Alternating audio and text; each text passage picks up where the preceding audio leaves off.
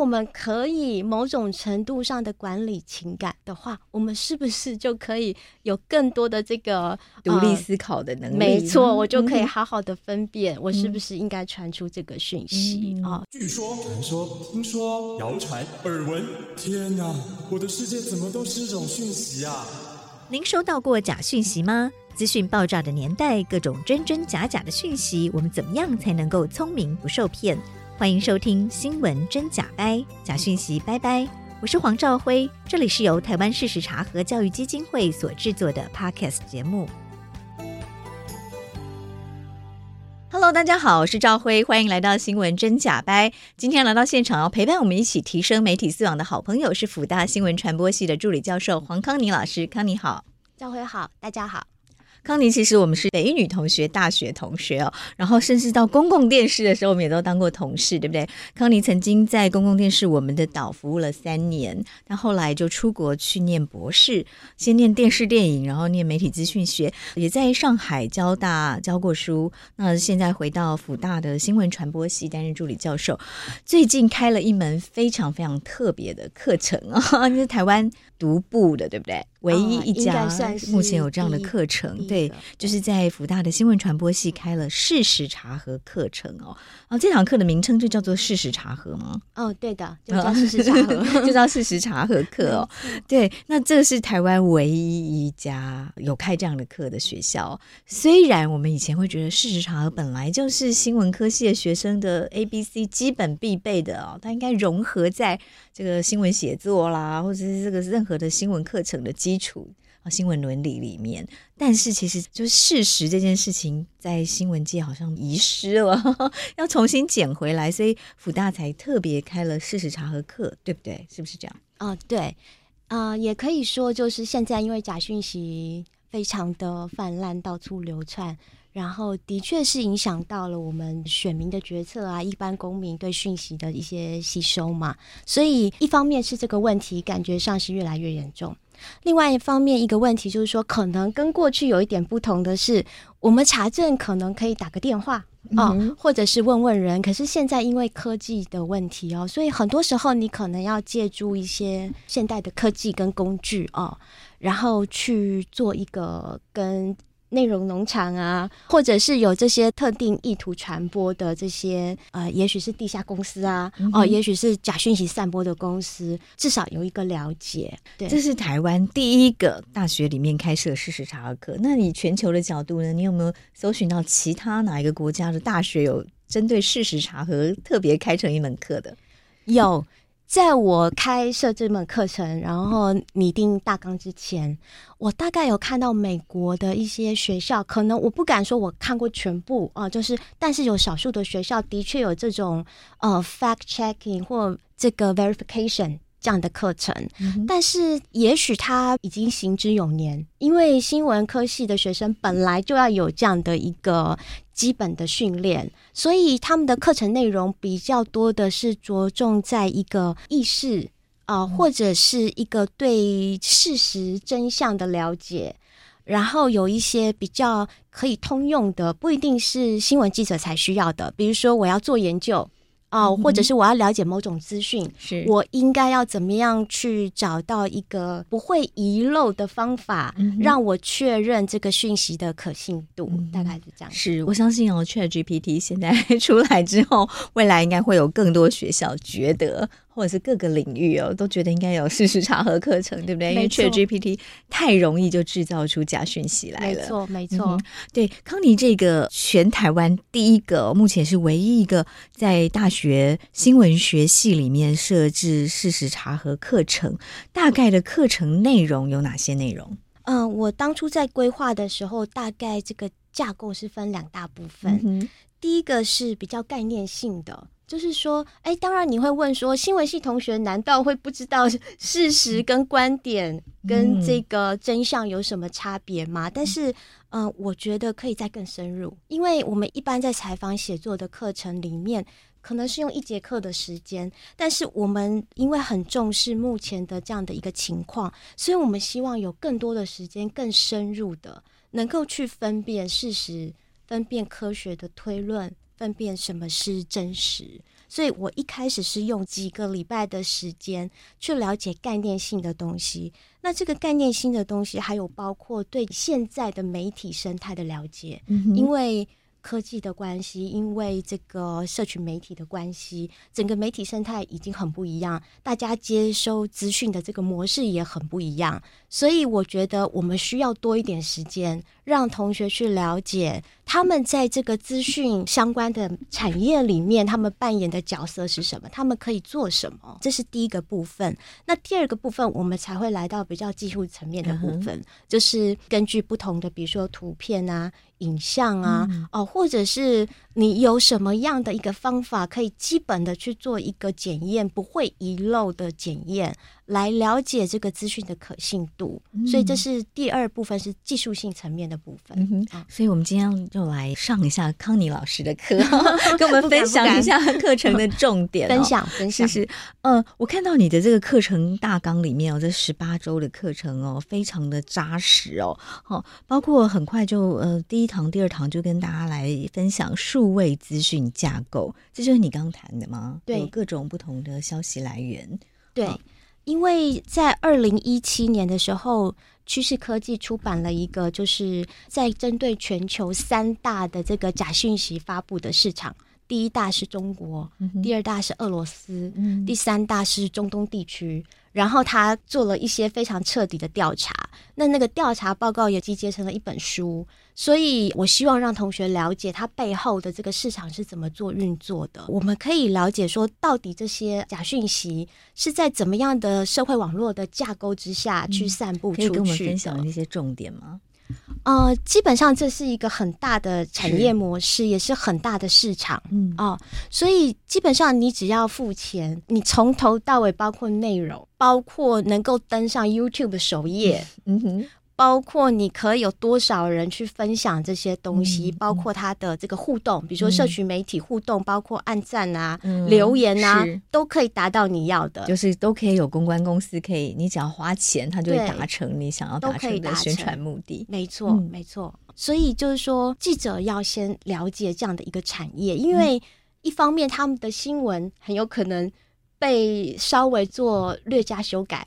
就可以成为这个他们的内容的来源。嗯、那包括在有些国家，比如说在俄罗斯，它的主流媒体甚至是跟这种这样的公司做合作啊、哦。主流媒体直接跟这个公关公司对合作，怎么个合作模式？比如说，想要认知操作的内容，直接变成新闻报道的内容了。这样对，直接就是放在那个新闻网站的首页。嗯、因为在俄罗斯做这件事情，并不完全违法。嗯哼，哦，所以他们就更加的那个猖獗，对蓬勃的发展。嗯哼，对，是好，所以这个是呃数位资讯的架构，我们就处在一个怎么样的资讯环境？好、嗯，然后再来，康妮设计的课程是消息来源查证，重点是什么？嗯、消息来源查证就是有的时候是我们光凭这个网站本身是不是可信，我们就可以。对它的讯息内容的可信度做一个评分啊，所以第一件事就是先看到底是谁说的，嗯，这是一个可信的。呃，人对，所以这个来源分为很多层次。如果是在网络上的来源，你可能第一个要看这个网站本身，嗯，对。然后，如果是呃，对，那第二层次就是这文章是谁写的，嗯，对。所以，那第三层次这个文章里面，它可能会引用一些消息来源，所以就是让同学了解，我们可以从哪些不同层次的消息来源，根据哪些线索。可以判断它的可信度的高低，因为可信度是一个像光谱一样嘛，嗯、啊，不是零跟一百，而是介于中间。那最对这个消息来源先有这样初步的判断，我们才会进入内容。我们第四堂、第五堂课啊，在讲 CTRLF 的这个查证模型，这个很多听众朋友应该非常陌生哦。这是一个什么样的模型哦？这个其实就是 Control F。我们在操作电脑的时候，嗯、如果按下 Control F，就是寻找，嗯，它立刻搜对搜寻，它就开出一个小视窗，嗯、我们就可以做寻找。嗯、所以它其实是提供给我们，呃，永远把这个模型放在心里，把 Control F 放在你的心里，嗯、不管是 Control F，它等于是搜寻，对，就是搜寻，没错，没错。那这个搜寻当然它有一些啊、呃、很基本的，确保你有一个不会遗漏的方式，嗯、所以它就是说是一个模型。怎么样的方式？可以分三大块哦。第一块可能它可以先从消息来源，嗯、就不要忘记去先看消息来源是不是具有权威性，是不是具有可信度。嗯、那第二块当然就是根据内容、嗯、是不是正确，你能不能分辨出可以查证的事实。跟不能查证的，比如说价值判断或者是观点，是对。然后第三部分试图去了解动机、目的啊，对，是。所以有这样的模型，就是其实它就是有提供了三个思考的面向，对，让每一个记者在撰稿的之前，是不是要先想好，对，是不是有这三个都分别思考过了？对，等于是。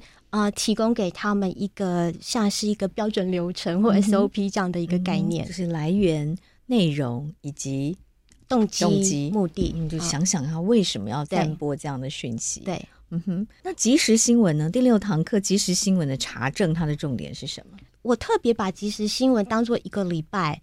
来跟同学做一个分享，是因为嗯，他要求快，对，然后但是查证通常是很花时间的，对，所以在如果是一个紧急讯息的一个情况下面，你可以怎么样在一个合理的时间之内哦、呃、去做一个查证的动作，嗯。嗯它的秘诀是什么？它的秘诀其实不是等新闻来了再开始做，嗯、它的秘诀就是你平常的时候就要做准备。是，嗯，是。平常怎么做准备？对，第一个你可能不管你的媒体机构或是你个人，你必须要有一个很合理的查证流程，这个东西都要准备在那里。比如说，像我们课程里面会看 BBC News，他们是怎么准备去做查证的工作。嗯、BBC News 怎么准备？他们大概分为这个四大部分啊、嗯哦。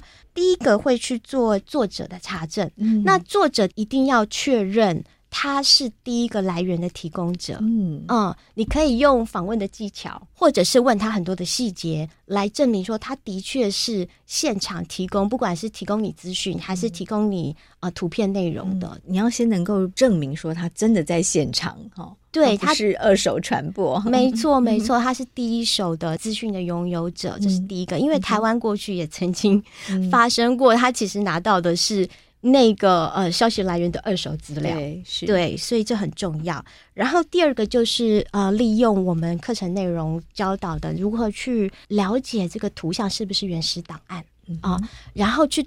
确认说它的拍摄的时间、拍摄的地点是不是像呃你的这个县民所说的？的对对对。嗯、然后第三个就是进入细节，嗯、就是可能内容的部分啊。进入这个图片的部分啊，照片里面的部分，当然有一些访问的小技巧啊、呃，你可以啊、呃、慢慢去了解现场这个细节的状况。访、嗯、问的小技巧可不可以透露一下 啊？比如说，可以关心他，如果他在一个灾难的现场或者是紧急事故的现场，你可以关心他说：“哎，那你现在状况怎么样？你旁边有多少人？你的朋友有没有在旁边？”你可以用关心的方式，不会让他觉得好像在被质问。没错。让他有不舒服的感觉，因为也许他就是真的是一个真实的这个讯息，嗯，嗯，对，是。然后最后一个部分就是，当然是获得许可啊，嗯、你要跟他确认怎么用啊。我要把它用在哪里，然后很仔细的跟他做一个沟通，嗯哼，这也后续是新闻伦理的问题。对对对，没错，这个是他列出的四大一个大的架构。嗯哼，对，是。那刚刚关于图片的验证呢，有什么样的技巧也跟听众朋友分享一下？图片的验证，我们是主要是一样，就是用一些软体啊，Google 以图搜图，对，或者是因为每个图档有一个 EXIF。是这样的一个资讯内容。对，那如果你的图片是二手图片，比如说是从社群媒体上下载下来的话，嗯、你会找不到这样的 EXIF 的那个。它通常藏在哪里？也跟听众分享一下啊。Uh, 我们怎么样可以看到网络上或者是呃任何人传给我的 Line 的图片，它的内容包含什么？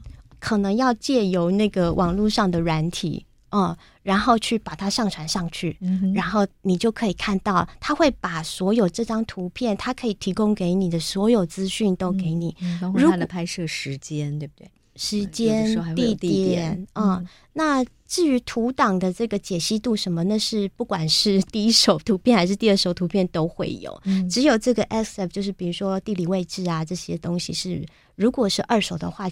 基本上是会没有的。嗯，嗯是好，所以这个是呃四个 BBC 列出来的他的呃给记者的查证的重点，对不对？对的，嗯、没错。是，所以就是告诉大家说，即时新闻即使很赶，你还是必须要落实啊这些查证的流程。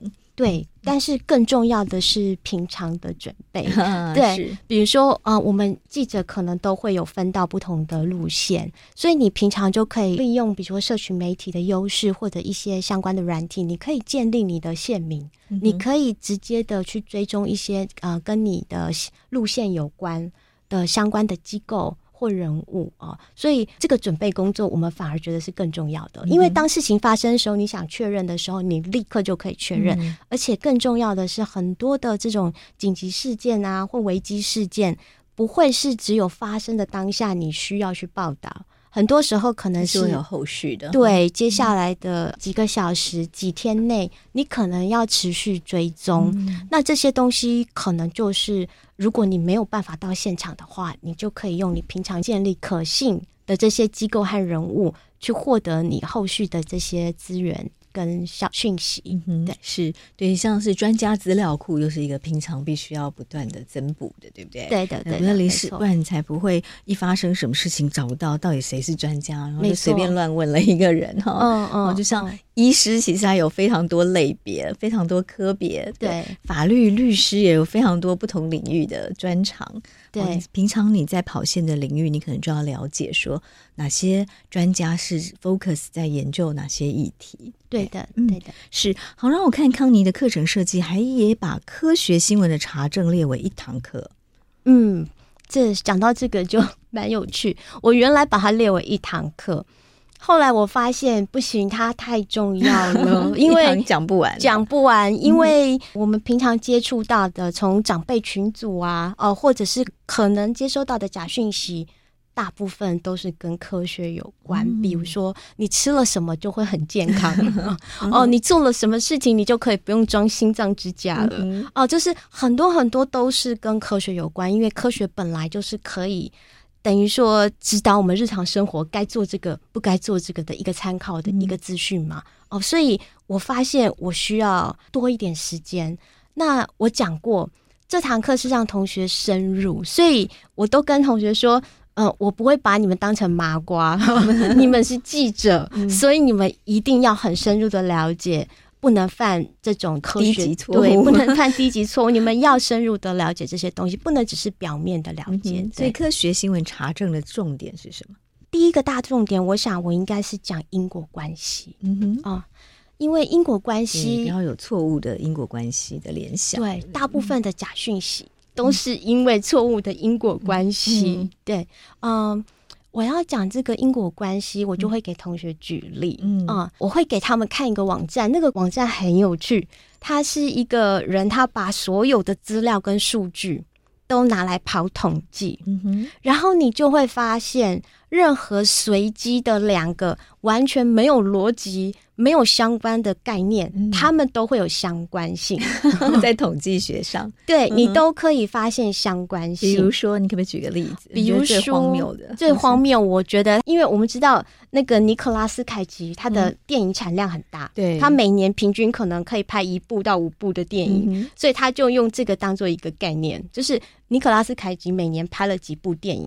它跟什么有高度的相关性呢？它跟每一年有多少人在游泳池溺水 有高度的相关性。对，也就是说，我们在日常生活中很可能就在不知不觉中做出了这个错误的相关性的判断。比如说，我今天早上出门，哦，也许看到了一只小可爱的小狗，晚上的时候我就过敏了。嗯，然后隔了三天后。我又看到了一只小猫，晚上又过敏了，所以我就做出了我的相关性的结论，嗯、就是只要我看到小动物，对。毛小孩过敏，对对。这可能还有一点点逻辑的相关，但是我们日常中真的有太多太多，嗯、都把一些随机、对。巧合的事情，它可能只是时序上的前后的关系，嗯、我们就错误解读为是因果关系。对对，其实，在统计学很有名的，就是说，你做任何合两个概念去跑统计，你都有可能有相关性，对，你都有可能有相关性，嗯、这是第一个相关性的错误。嗯嗯，那第二个更深入的就是因果关系，嗯、因为有相关性不代表有因果关系。要建立因果关系，我们一般人大概最简单的分辨方式就是时间的先后顺序，对，对，先发生的是因。后发生的是果啊、但是很多时候因果关系并没有这么简单，所以我就花了很多很多的时间跟同学讲解说会有哪些不同的因果关系。嗯、我们在以前在大学学逻辑的时候，最常的举的例子是。下雨地会湿，地湿不表示一定有下雨，对，这也是因果关系的一种。对，对，所以我在备课的时候，我就到了各大新闻网站的健康 那个地方去看看有没有办法找到一些资料，可以给同学举例子。嗯我发现几乎每一天 每一篇都可以当做是我的资料，嗯，因为第一个就是记者很容易把相关性的研究写成因果关系的研究，嗯、是对，所以在原来的论文里面，可能它是用 associated 就是相关，嗯，嗯，但是报道出来就变成因为做了什么，对，所以就怎么样，没错，你可以举个例子啊。嗯，好像每一篇都有。呃、对，每一篇一个具体的例子，比如说我讲比较模糊一点的，比如说你吃了什么东西哦、呃，就可以避免糖尿病的风险。嗯哼，那在它的原文里面，明明讲的是这个食物跟糖尿病的风险是相关的，嗯，也就相关的意思，也就是说你有糖尿病的风险。也许会不会影响到你喜不喜欢这个食物？嗯、我们不知道啊、嗯呃。他只说相关，他没有说导致。嗯、但是在那篇报道里面，就是某个食物惊人发现、嗯、哦，可以避免这个糖尿病的这个风险。嗯、对、嗯，是是是，这听起来就比较像在帮那那个食物做促销的广告。对对、嗯，没错。是，所以科学新闻的查证其实还蛮有趣的。除了这两点，还有什么？你说要上两堂课才上完，再来就是要分辨，但这可能就是再更加深入一点点。比如说，他要能够了解研究方法。嗯哼，一般来说，因果关系的建立有一些比较深入的条件，可能不是只有时间顺序，比如说还有理论啦，嗯、你能不能控制其他的变量啦？啊、你能不能排除个人的差异？很多很多很多的条件，嗯、你才能说这是因果关系、嗯。但是如果你是一个记者的身份，你要报道一个科学新闻，你第一个当然要去看原文。我们在查证的过程中有看到。那个记者根本没有去看原文。没错没错，这其实也是我们事实上中在做查证常常看到的哦。对，就是当有第一个小编哦、嗯，可能看到了国外一个八卦小报的报道，嗯、引为报道之后，其他的小编他其实没有回去看原文，他就用第一个小编的翻译出来的东西再加油添醋，后面就会越差越多，对不对？对，这边改一点点，后面改一点点，所以比较有名的例子，泛科学也有提到的例子，就是他明明是研究线虫。但是那个报道是说男人和女人，因为大家看到男人跟女人的话题都觉得很有趣，没错，比较吸引人。嗯、对，就是嗯，很多的细节，像是研究方法，比如说问卷调查法、嗯，能不能找出因果关系、嗯？这是很基本的一个概念。嗯、对，那呃，在实验法，怎么样的实验法比较能够看出因果关系？因为实验也有全实验，对，也有类实验，嗯嗯，也有一个看不出因果关系的实验哦，所以就是让同学再深入一点，嗯、哦，再比一般我我说的麻瓜再多一点点的这个科学的概念，嗯、然后去能够去检验它到底在下笔的时候。它应该是写相关呢，还是应该写导致？嗯，对，嗯、是好。康妮分享的非常精彩哦，就是台湾第一个在大学里面开设的事实查核课程，到底教些什么？我们休息一下，待会来跟康妮继续聊。帮我们点一首歌，因为假讯息跟分享很有关系，哦、大家都很爱分享。嗯，对，所以我想我就点伍思凯的分享。好，我们来听伍思凯的分享。为什么点播分享呢？因为假讯息大家都很喜欢分享，对不对？这牵扯到康妮的另外一个研究的主题哦，是在谈假讯息的情感分析。嗯。为什么大家这么喜欢分享假讯息？因为这首歌里面有一句很有名的台词：“ 与你分享的快乐胜过独自拥有。”没错，哦，因为分享就是一个假讯息接收最主要的来源。对。不管是从群组啊，不管是从社群媒体上面啊、嗯嗯哦，所以啊、呃，我想了解。因为我们常常会说，会有一个不管是偏见也好哦，或者一种想法，就会觉得说，你因为所知不多，或者是你没有办法去理解讯息，所以你分享。嗯、但是我希望用另外一个方式去理解这个事情哦。也就是说，在心理学里面本来就有这样的研究，就是我们在处理资讯的时候。情感是优于理性，先于理性。嗯，对，我们发生事情的时候，第一个是做情感的反应，嗯、比如说害怕，我会先逃跑。嗯嗯、我才去想刚才发生什么事情，对我可能呃遇到这是一种保护自己的反射机制，没错，没错。嗯、或者是我悲伤，我可能先流泪，嗯、啊，过了几天以后，我再慢慢慢慢的反刍，我到底在悲伤什么？对，我做错了什么事情？这个事情对我有什么意义？嗯、哼啊，所以很多时候我们人类是先处理情感的问题、情绪的问题。嗯然后才去做后面理性的啊、呃、分辨，是哦，所以我对这个东西很有兴趣、嗯、哦，所以我想去了解，而不是用一种好像批判的态度去看你为什么要分享这则假讯息。嗯、那后来我发现有一个很有趣的现象哦，其实这个研究在谣言，谣言从古老就开始就有了。嗯所以其实过去就有谣言的研究，真身杀人，对不对？对对对。哦、所以谣言最被广为流传的时候，可能就是大家紧张、害怕、不确定感的时候。是，所以。疫情期间就有非常多的谣言，对不对？因为大家都在找说什么样是最有效的防疫方法。没错，没错。所以是那个不确定感跟焦虑，让这个谣言可以。呃，四处的传播是对。那除了这个以外，我发现心理学还有一个很有趣的这个呃理论，我们来看看它对于假讯息的分享是不是也有一个预测的作用啊？因为这个心理学的理论，它其实牵涉到的是情感的管理。我的想法是，如果我们可以某种程度上的管理情感。的话，我们是不是就可以有更多的这个独立思考的能力？没错，我就可以好好的分辨我是不是应该传出这个讯息啊、嗯哦。所以这个是我的想法。那这个理论叫做人际情绪调节。嗯、人际情绪调节，对，也就是说，呃，我们人可能在不知不觉中，嗯、也许是有意的，也许是无意的，嗯、但是每个人都有不同程度的差异，就是说。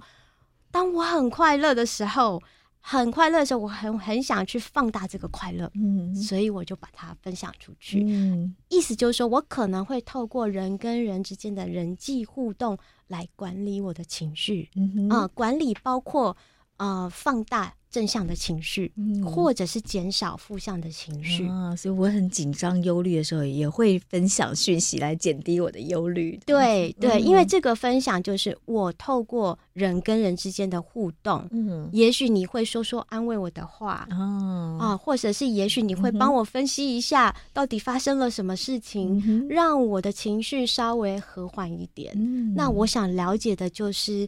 这样的一个人际情绪调节，或者是说，我想透过人跟人之间的交流，来让我的情绪更和缓，这样的东西是不是跟分享社群媒体的讯息，或者是分享假讯息有什么样的相关？嗯，所以目前的研究是应该是有相关的，是不是？嗯，现在还在进行中，还在进行中，嗯、等于说第一次跟 公开 说出这样的研究，非常有趣哦。我们期待康宁这个研究成果出来的时候，来跟我们好好分享一下哈、嗯。谢谢。假讯息，我们到底是基于什么样的情感？好，来。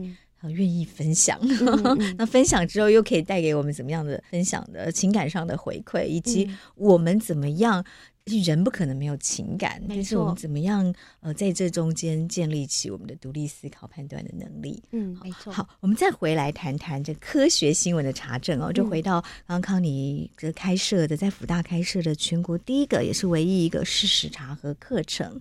我们刚刚谈到了，包括你的课程内容，包括数位资讯架构、消息来源查证，还有 Control F，也就是搜寻的查证模式，对的呃，即时新闻的查证啊，包括 BBC 有什么样的。的查证的守则，还有科学新闻查证，刚康妮也跟我们分享了一些很有趣的内容哦。科学新闻查证其实很困难的，就是说在对我们作为第一线的事实查核工作者的时候，最困难其实是在于科学新闻，它常常很多科学研究都还在研究中，它其实还不确定，嗯、对不对？对的。什么叫科学？或者说以前的世界观可能认为地球是平的，后来发现地球是圆的，嗯、或者是一个疫苗，它刚出来的时候，你也不晓得它十年后。哦，五十年后会对人体有什么变化？嗯、哦，有什么样的改变？这些都无法求证了，对不对？所以科学新闻查证在你的课堂上还有请大家注意哪些特点？对，我另外一个想要跟同学强调的重点，就是科学本身就是具有不确定性，嗯、就是刚赵辉讲的很好。啊、呃，疫苗出来的时候，有些研究告诉我们疫苗可以有效的防止重症，有些后来哎，我又看到另外研究说好像还好哦、呃，或者是说哎，以前不是说我应该要多吃哪一种食物？对，这个其实是一个大谎言哦，就是我们这样好像长久从小到大都被说，你吃太多肉，你的体质就会变酸性的，对，对不对？所以你要吃。梅子，梅子是碱性的，你才可以酸碱中和。对，可是后来最近这几年被推翻了哦，这、嗯、根本就没有这样的研究，什么酸性体质、碱性体质，根本没有这样分哦。嗯，但我们其实这个观念已经根深蒂固了。对的，对的。所以其实我想让同学了解的，这叫做什么后真相时代？对，因为大家不相信科学，嗯、因为科学反反复复。是，然后最有名的就是牛顿的这个运动定理。对，在地球。以外的地方可能就不一定适用，对对，所以这个东西是怎么来的哦？这个不确定性，我希望让同学更加深入的去了解，嗯、因为科学的这个推论，我们讲它是推论嘛，哦，比如说苹果从树上掉下来，这是一个事实，嗯、是，但是呢。苹果从树上掉下来，是因为万有引力，这是一个科学的推论。所谓推论是有因有果，嗯、有因果关系啊、嗯哦。那在做科学研究的时候，很多时候，尤其是人类行为啊、医学啊，我们只能得到少量的样本。嗯，对。但是少量的样本，我们必须要推论到。疫苗到底有没有效？嗯，比如说全台湾人而言，或全人类而言，疫苗到底有没有效？这中间就是一个推论的过程。那在统计上叫推论性统计啊，很好理解，就是推论，它就是推论，因为它不是事实，它是推论。那推论的方法就是用几率的方式表现啊，很简单的例子啊，明天会不会下雨？嗯，那明日气象告诉你。啊，明天百分之九十会下雨，但是明天有没有可能不下雨？有可能，有可能不下雨。嗯、所以这是推论跟事实的差别。嗯，嗯，但是很多的科学的知识，我们能得到的都是推论，对，不是事实，是百分百的。对，嗯、但是它是不是没有意义呢？没有，它仍然有意义啊！我们在地球上生活，牛顿的运动定律 仍然非常有意义。是对，所以这些东西就是让同学了解哦，这个科学的推论是怎么做的，它的不确定性是什么意思？但是很不幸的，这种不确定性啊、呃，往往是被比如说假讯息或有。特定动机的人所利用是啊、呃，尤其最有名的例子就可能就是因为我是研究环境方面，嗯、最有名的例子就是气候暖化。嗯嗯，百分之九十七的科学家在他的研究里面都可以发现，气候暖化应该是人为的，而不是天然的。但是这代表什么呢？有百分之三 的研究没有发现到这样的关系。那么，呃，有心的人或有特定动机的人，他可能就会利用这个百分之三来大做文章，或者是。呃，很夸大的去做一个传播，是、嗯、是，他就会呃刻意误导、断章取义，没错。所以科学新闻的查证，你会特别提醒同学，关于科学的不确定性，我们要用什么样的态度来面对哦？嗯，然后我看你的课程里面还有一个社群媒体内容的查证，这堂课在教什么？哦，这堂课就是主要就是我们想了解说，呃，这些新闻是被谁分享？如果消息来源是来自于社群媒体，我们有没有什么办法？就像我们刚刚讲的，从传播分享的人来看看他这个人可不可信，他有多大的可能性，可能是呃虚拟账号啊，哦，或者是他是一个真实的人。对，还有这个，那像内容的部分，像动机的部分，哦，就是一样，就是用这样的方式去做一个查证。嗯哼，哦、是好，我看你的课程啊，还有特别把图像查证跟影音查证都分别用一整堂课来介绍。哦、嗯，所以有什么样的重点，也可以跟听众分享。图像查证跟影音查证，其实。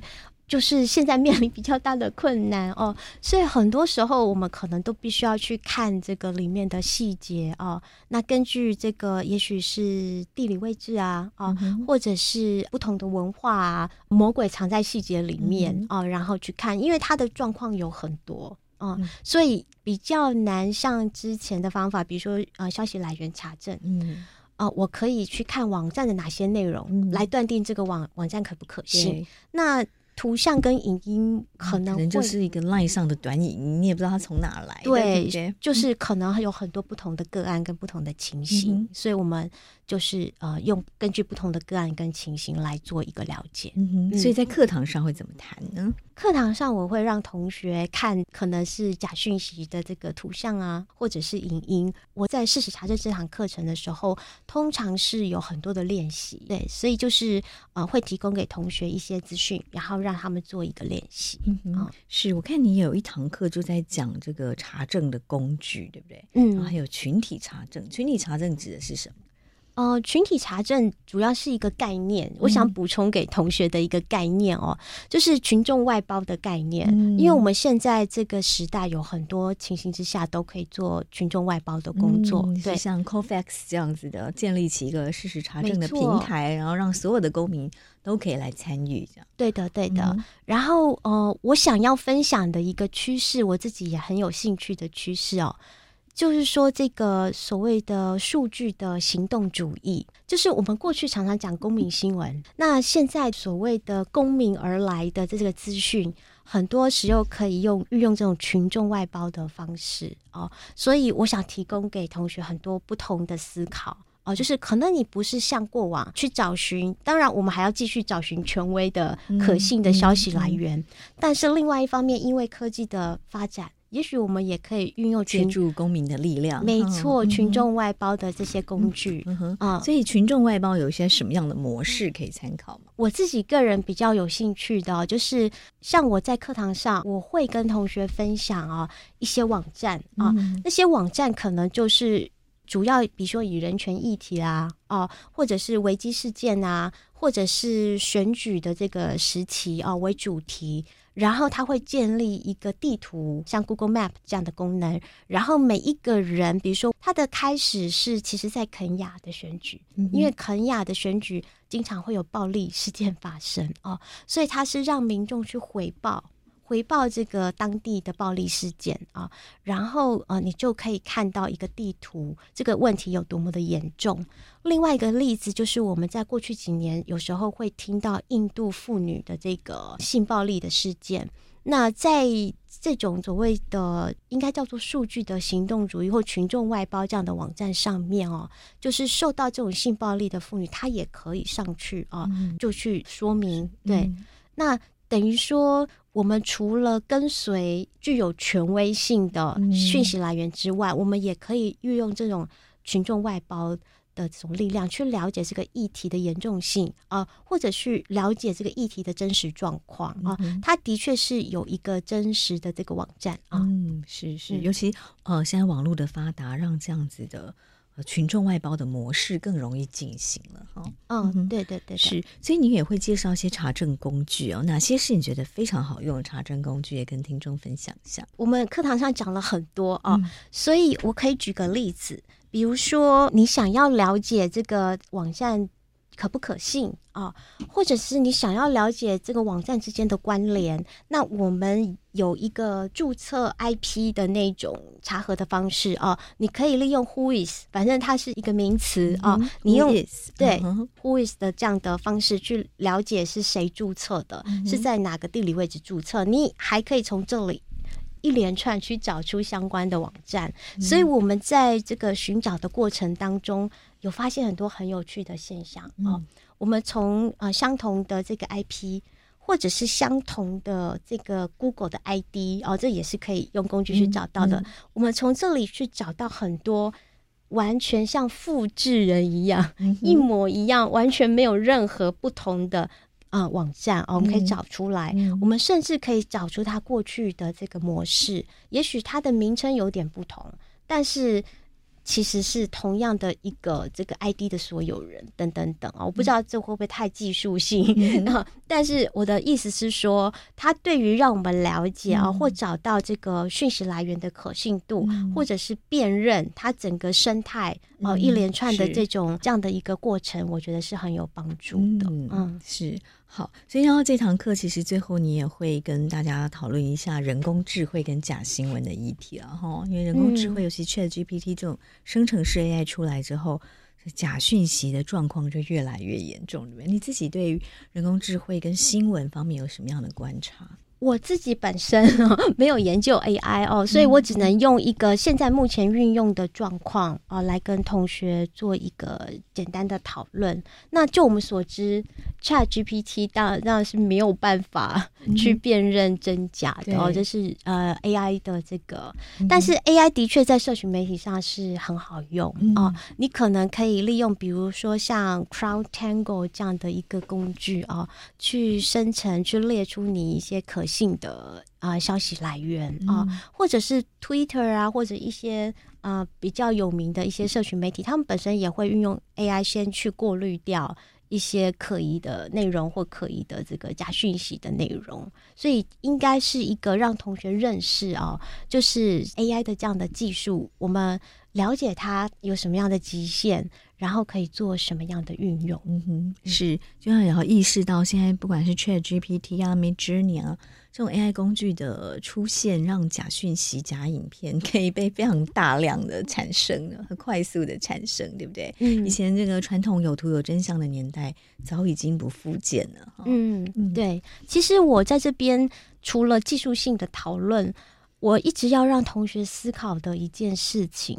哦，就是可能不是这么技术性，而是一个概念的问题啊、哦！我想刚好讲到一个这个《富比士》杂志啊，他曾经对新闻的未来啊提出了一个建议，结果没有想到他的建议跟科技没有什么太大的关系。嗯、他讲的是可信度跟透明度，嗯，所以最后透明度对，对，所以最后我们回归到的是。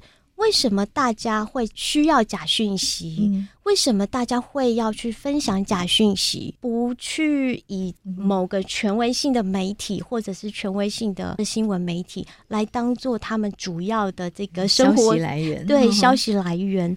啊、呃，是不是因为新闻媒体它某种程度上失去了可信度？嗯，如果它是具有高度的可信度的话哦，那某种程度上你可能能够从很基本的方法能够辨别它不是新闻媒体来的哦，所以我就必须要存疑。可是现在的时代，可能很多人他已经不相信媒体了。对，是，尤其在台湾哦，我们的新闻信赖度根据牛津大学的调查，嗯、在亚洲区几乎是垫底的哦。对对对。所以又回归到我们为什么会有这堂课程的原因，就是，嗯、呃，我们希望新闻媒体的工作者，他们是呃扎扎实实的在建立他们的媒体的可信度。没错，嗯，嗯，这就谈到我们最后来谈一下，其实康妮这几年这个新媒体也都在你的研究领域里，对不对？嗯，所谓的新媒体，你的期待是什么？我在蛮早期的时候就开始接触新媒体的领域。我观察到一个比较有趣的现象，当时每一个人都是充满着光明的哦，嗯、希望新媒体能够让呃言论更加多元啊，嗯、希望新媒体能够给民主社会有更多的这个 很好的帮助哦。嗯、但是我们发现这个呃水能载舟，亦能覆舟啊，嗯、同时出现了这么多的问题哦，所以现在我变成在研究 假讯息啊。嗯、我早期是在研究人们在新媒体是不是可以。可以真的增加这言论的多样性。这、嗯、所谓的新媒体是指这些科技的平台，嗯、是不是？对，它的定义也很有趣。对，对，在很多年前，因为新旧是相对的，嗯、不是绝对的。新媒体这个词大概也喊了二十年吧？没错，没错。二十年前的新媒体跟现在的新媒体应该很不一样。没错，没错，就是在当代变革的媒体，对不对？嗯、第一代我们可能说是网际网络，对。那我们说 Web Two 就到了这种可以使用者。生成内容的这样的一个方式。嗯嗯、对，现在已经在讲 Web Three，对不对？对对对，所以我在过去新媒体的研究里面哦。我在试图的一个主题是，主要是围绕在多样性、嗯、言论的多样性。那当然，很多学者也有发现哦，就是当然。这个媒体的科技反而限制了你可以接触到的言论的多样性。嗯、总体来说，也许是多，嗯，但是每一个人能够接触到的这个多样性是少。对，嗯、就是因为演算法的关系嘛。对对对，所以知道你爱看什么，就永远都只看得到那一类的新闻。没错，没错，这个是我过去。呃，主要研究的一个重点。嗯，嗯，那现在呢？你说有一些转向嘛？哈，开始研究假新闻，因为我们期待新媒体的功能有一些达到，有一些达不到，然后它反而是有一些新的问题浮现了。嗯、这些可以帮我们说一下你的观察？我现在转向这个假讯息哦，嗯、就是说我过去满怀期待哦，希望他能够对民主有一些贡献哦，但是我后来我自己做过的研究。也发现说，更多人的参与哦，其实不一定代表是多样性，也不代表是多样的内容，嗯，嗯，所以这个是我的观察。所以我想，为什么？这就是为什么我现在研究情感了。嗯、对，因为人总是敌不过他自己的偏见啊，就是有的时候。你没有办法互相沟通。我们说民主社会最重要是互相了解啊、嗯哦，你能够听对方的声音。但是为什么你没有办法听对方的声音？很多时候不是理性的问题，或者是你有没有办法处理这个资讯的问题。很多的时候是情感的问题，所以这是我现在想要有一点点去转向去了解的啊。尤其我过去的主题比较多是环境传播，嗯，环境传播上，它其实它的重点哦，嗯，我常常会给同学看那个一张图哦，就是看起来很像荒郊野外的图。那我就问同学说：“你们看到这张图想到什么？”那很多同学说，哦，就是一个风景啊、或者说这是一个荒郊野外。那其实它是一个湿地，嗯，湿地，嗯、对，就是我们如果有非常多的生态的功能，没错，没错，嗯、就是呃，就是这个认知的问题。那过去的环境传播重点都是放在这个认知的问题。嗯、我们认为，我们只要给一般人民了解。这个图像跟我的日常生活有什么关系哦？这个图像跟我生活的地球有什么关系？这个世界就会改变。嗯。可是我在过去做了一些研究以后，我发现哦，人类的行为哦，并不往往会因为知识而改变。嗯。对，人类的行为会因为什么改变？情感。人类的行为是很多复杂的原因啊，有一个很难撼动的东西，就是价值观。嗯，对，当你走到最后的时候，是这个很难去撼动或让沟通停止的地方，往往就是价值观。嗯，对。但是，比如说，呃，我对自然的关心程度有没有可能因为不是理性的原因？而是因为我跟大自然有了一个联系，因为这个联系而改变了我的价值观，嗯，所以我现在的走向就是慢慢的去走向这方面，嗯，除了理性，除了知识、资讯以外。我希望能够再多探究这一方面的一个东西。嗯嗯嗯，好，所以今天康宁哦跟我们分享了你这个全台湾第一个事实查核课程融入在大学新闻系的课程里，还有你对环境传播的研究，还有假讯息的情感分析的相关研究哦。那节目最后有没有什么要对于我们的听众朋友，呃，不管是老师或者是学生，有一些呼吁，还有你自己的感想心得？我可能分享一下我自己观察到的事情哦，就是说我是在新闻传播学系工作，所以我面对到的很多学生，他们可能是人文背景，他们喜欢艺术，喜欢人文啊，可能对于数据，可能对于数学是有某种程度的恐惧哦。嗯。但是我认为现在这样的时代里面呢，我认为科学是一个基本的素养。哦，我回想我在小的时候，我学的自然科学哦，可能一直到高一的这个物理化学，我认为都没有像我后来在接触科学研究的精髓，我觉得我没有得到那个精髓。所谓的精髓，可能就是我们刚刚讲的，什么是因果关系，什么是几率哦，就是这可以用很简单的方式去讲哦，不一定要很深入。但是这就是一种我认为跟假讯息也有关的素养啊，除了对于。呃，媒体怎么运作啊？啊，怎么判读以外，我一直很希望科学是一个，嗯，就是可以让大家更加补充的一个东西，尤其是记者。我记得我过去在去那个啊、呃、美国的的科学的研讨会啊、呃，全世界最大的 Triple A S 的研讨会、嗯、Triple A S，对、嗯，我在他的记者会里面打工，然后。一整天的记者会，他一个小时是一场记者会，嗯，然后每个小时是三位科学家，然后下面大概有二三十位专职的科学新闻记者。啊、嗯。哦，是。对，台湾很缺专职的科学新闻记者，对，对不对？然后我在现场观察到的是，嗯、这些记者是问这些科学家研究方法，嗯，他问他的样本。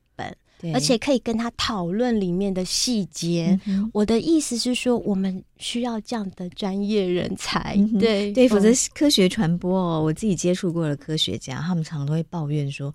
媒体都乱写，哈，他讲的被断章取义，嗯，然后都觉得跟记者相处很痛苦，嗯，然后记者也很怕接触科学家，嗯，会觉得他们都在讲那个人听不懂的语言，嗯，所以其实是有一些鸿沟的哦。所以我们需要有更多呃具有科学素养的人加入新闻行业，或者是说现有的新闻工作者，他能够增进自己的科学素养哦，然后怎么把专业的知识深入浅出的。